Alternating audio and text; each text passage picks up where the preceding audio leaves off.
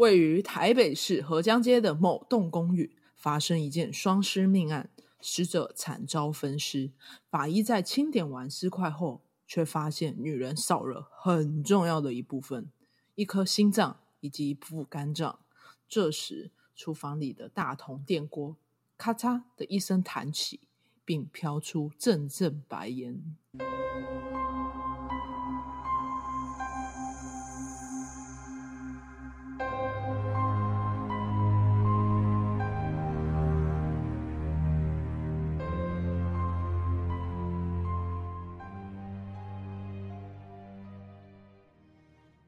大家好，我们是解压说，全台最不假的假说。我是 A 梦，我是阿鱼。今天呢是由 A 梦来带来案件，今天的案件是由 A 梦分享哦。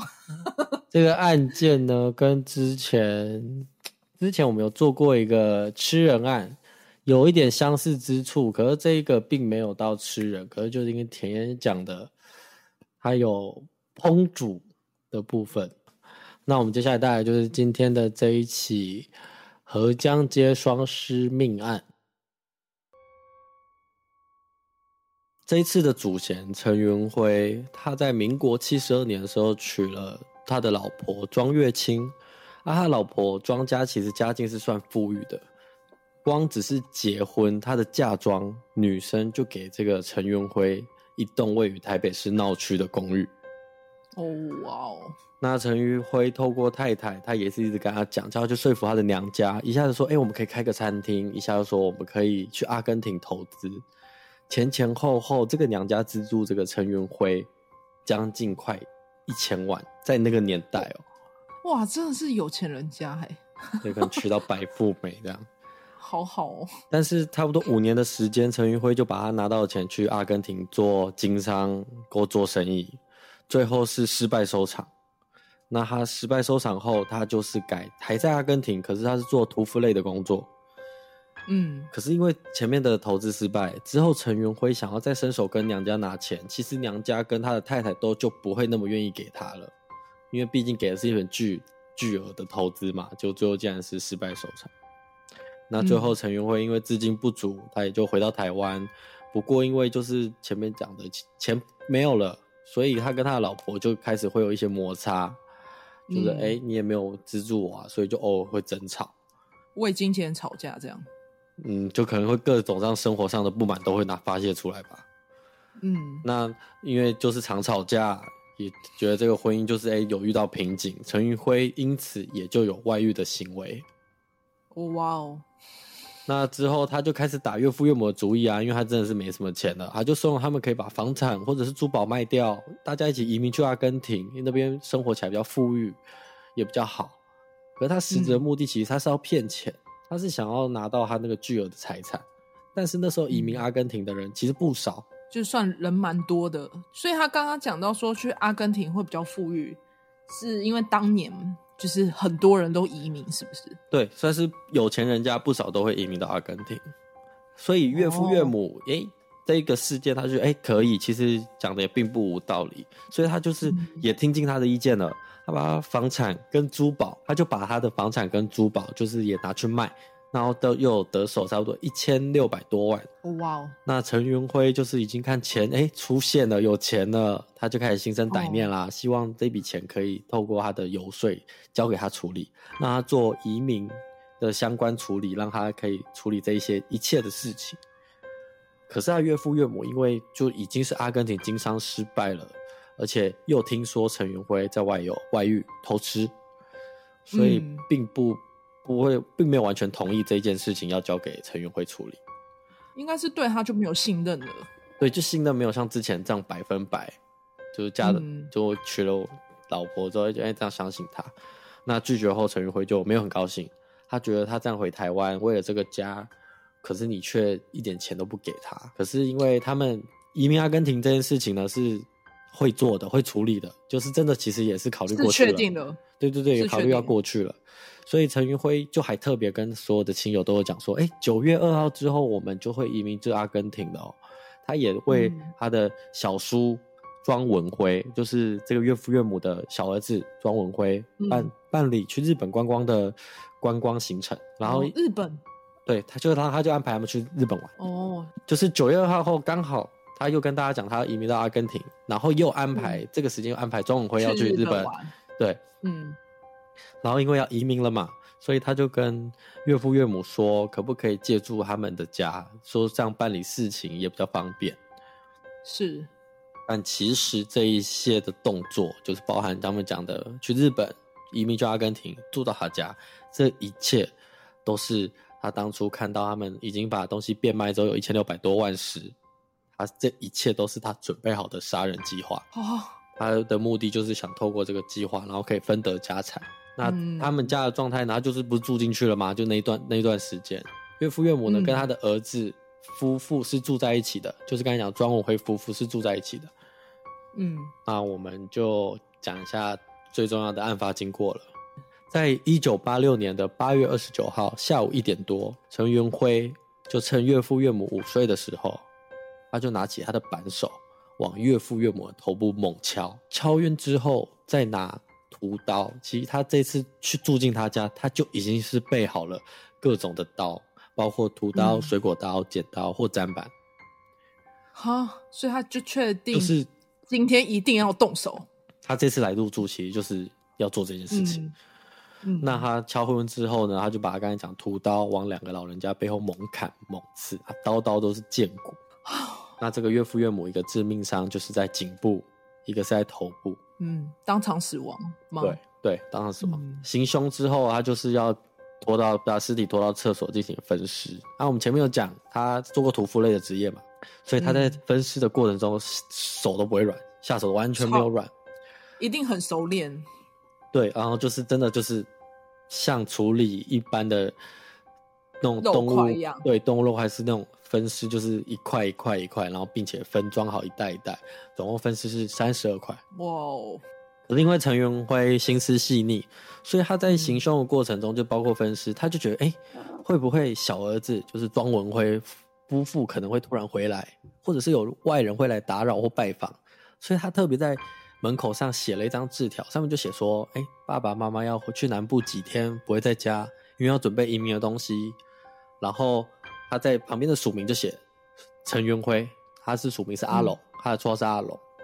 嗯，然后他后面有补充写说：“哎，我阿龙就是四点多会出门，晚上四点多可能才会到家。”嗯，然后他在行凶的过程也有包括他要收刮家里的现金嘛跟珠宝，但还没有下手的时候，小儿子就真的提早回到家了。哇哦，那这个小儿子就不如他的计划，就临时就冲入他的这个计划里面。那小儿子庄文辉夫妇就看到门上纸条，觉得哎奇怪啊，如果爸妈要出去要去南部，怎么不是跟自己讲，而是叫一个陈云辉就是女婿写一张纸条？然后再用他的名义跟大家讲，哦、他就觉得奇怪。那我们还是先家进家里面看看。可是要先看才对。对，要看的时候却发现门是反锁的，而且陈云辉在里面。他有跟陈云辉说：“哎，那为什么不能进去？”陈云辉说：“哦，好，他在忙，他等下会开门。”那情急之下，陈云辉就赶紧将尸块就装袋，然后丢入父母的主卧室，就把他，哦、然后再开门，赶快迎接这个小儿子进。嗯。那进门之后，庄文辉夫妇就觉得，哎、欸，奇怪啊，就是你为什么会这么奇怪的要把门反锁？可是因为陈云辉就有讲说，就是因为父母就是可能要去临时要去南部，所以就是交代他要跟大家就是告知就对了，所以他们讲一下这样，对，他们就在客厅上还是闲聊这些事情。嗯大概聊一阵子之后，岳父母的小儿子就他他太太就是说要去洗衣服，要去厕所洗衣服。可是，一进去浴室却发现有一股血腥味，然后他就要淡淡的，哦，他就要坐下来想要洗衣服，因为那个时期就其实在厕所是坐着洗，却发现排水孔有类似漏血的物体。哇哦，那他就是还没整理完，他们就来了。对，他就很临时啊，因为他是算是临时回来的，嗯、他就觉得很奇怪。他就想，哎，那干脆还是去父母亲的房间看看好了。去的时候就发现父母亲的房门是反锁的，嗯、他们打不开。嗯、这时候在外面客厅的庄文辉，就他们的小儿子，也有发现地上有很诡异的红褐色痕迹。然后他的老婆也偷偷跟他讲说，哎，那个父母的房间是锁起来的，就是很奇怪。嗯、那庄文辉就跟他的老婆说，哎，那不然。家里味道可能是因为垃圾有点重，不然你就先去倒垃圾好了。你先去外面把那个垃圾倒掉。那其实这这个动作是庄文辉要他老婆去的，他跟他说：“你赶快等下去倒的时候，顺便赶快报警。”他觉得事情就很奇怪，就对了。哦，哎、欸，他们很聪明哎，对，他们是真的很机灵啊。之后、嗯、警车来啦，开始就是开始一一步两步这样到这边。当时陈云辉就是凶险，还很淡定的坐在客厅，对警察来也他也不怕。他是直到警察要进门了，并且询问状况，就是哎、欸，你们这个状况是怎样啊？然后他们就形容嘛，家里就很奇怪啊，有些红褐色痕迹，而且父母房门是锁起来的。哦，然后警察就是要开始想办法进入他的房间。他们想说，哎、欸，那不然从窗户爬进去好了。嗯，然后他们正要从窗户爬进去，这个时段，陈元辉这个时候就趁乱跑掉。嗯，那他们最后就还先先不管他跑掉之后，他们进了他房间之后看到的东西是好几袋的小的小好几袋好几袋小的东西，打开后就发现都是十块。比如说手手掌包成一袋啊，手肘包成一袋，手背、肠子跟内脏、小腿就这样包好一个一个。他这样子把就是父母的四只手，就是都放在同一袋，就分门哦，岳父岳母。其实其实应就是他以前是做类的放好，对他以前是做屠夫的哦，所以他就是可以把它弄得很细，好可怕，很可怕，就是很冷血啊。那这些小小的尸袋旁边，其实还放一个大行李袋。然后其实陈陈元辉凶嫌就是其实是要先装小袋，再放进这个大行李袋里面，之后再带走。可是他们小儿子就临时回来了，嗯，被打断了，对，来不及。那在法医清点完这些液这些尸体之后，却发现哎，少了一个很重要的部分啊，就是岳母的心脏跟一那个肝脏不见了，就怎么找都没有找到。然后他就继续搜证，最后在厨房的大同电锅内，就发现真手的心脏跟肝。他要干嘛？他是想吃是不是啊？呃，其实，欸、其实对凶险来说，他就觉得为什么你一点钱都不给我，我这么努力就是这次回台湾了，他就想看，但根本就没什么良心啊，所以他才把心脏挖走。对他来说，哦，这是满足他心里就是不爽的，就是要。他想报仇的感觉，对，他就是要报仇。嗯，然后因为这个案子实在是太严重了，而且很大，就是很残忍，就对了。当时全媒体跟警政署都是在通缉陈元辉的。他也发现他最后逃亡不了，他最后于北一女的门口打公共电话，向台北地检署投案。哦，他自己自首？对，他就是直接自首。那检警在最后就在北一女门口将他逮捕，但是陈元辉他向检察官透露自己是台独组织，是受指使才有这样的行动，因为在这个年代这个时间点是有这些事情在发生的。哈，所以表达自己是台独，就是会有一个台独组织，是，然后他们他就说是他指使我的，不是我要杀的，都是台独分子。可是这些东西经查证后，其实没有，都是他乱扯。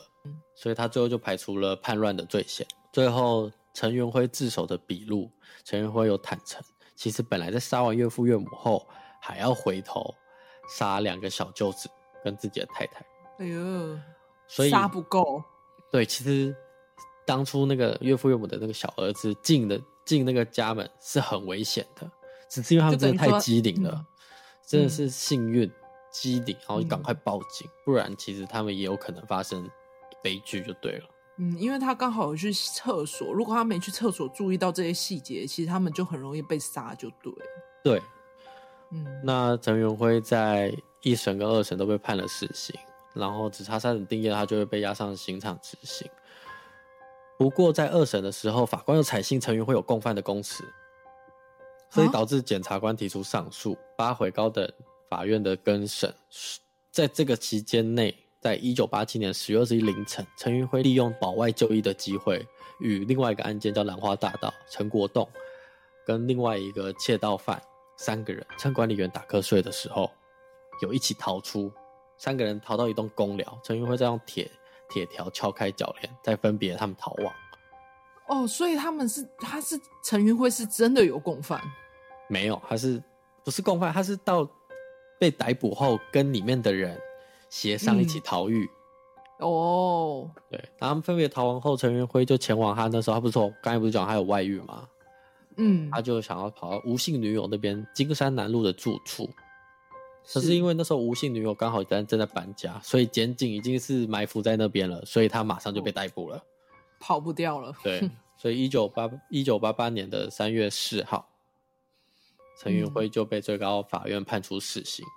事、嗯、隔一周，也就在七天后，他在三三月十一号凌晨五点三十分就枪决伏法。很快，他一周就伏法。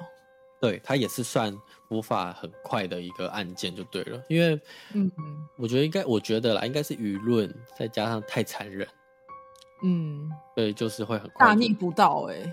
对啊，那这一个案件基本上就到这。可是现在的那栋，就是刚才讲的，就是案发现场那个公寓，其实，嗯，虽然是凶宅，可是刚才讲的小儿子其实还住在里面。至今都还住在里面，就是发现发现父母被分尸的那个小儿子。可啊，我有就是看媒体都有去采访他。小儿子是个艺术家，他是个画家。其实，在案发后，小儿子的精神状况就不好了。他最后跟老婆已经离婚了，他的状况就是极差，而且在里面住的品质就没有很好。对，他有表示，真的是这个陈元辉让他的家庭整个就是毁掉了，毁掉了。嗯，所以他现在一个人住在那栋，对，他一个人住在那边分尸的哦，好惨，而且精神状况一直都不好，因为他其实也有讲说哦，比如说他就会说哦，父母都会回来看他，而且有时候还带朋友回来看他，这样。Oh my God，精神状况其实就是。Oh. 毕竟是自己的父母，等于是他打开门的瞬间，嗯，他就是看到泯灭人性的一幕了。说实话，很残忍的，因为爸妈就是在这一栋房子，爸爸很照顾这一个女婿，嗯，然后没有想到，他其实，在墙上还有画他的妈妈，就那个小儿子画他的妈妈跟那个什么。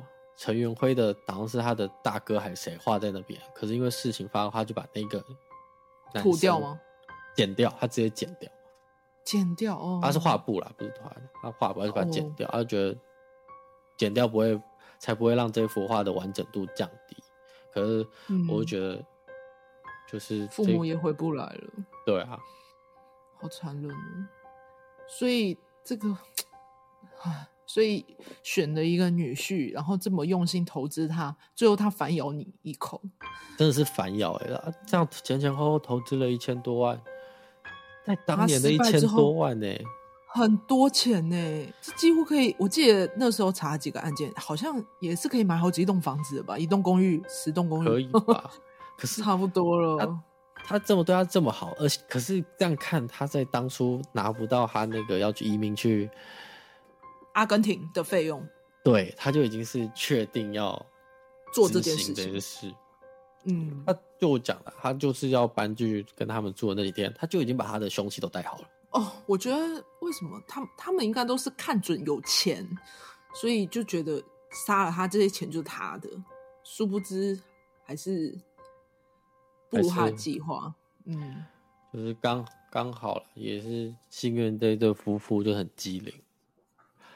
是，那今天的案件就到这边，记得要追踪我们的 FB 跟 IG，我们的 FB 是解压说说话的说，IG 的账号是 VIP 点 TLK，我是 A 梦，我是阿宇，我们下一集见，拜拜，拜拜。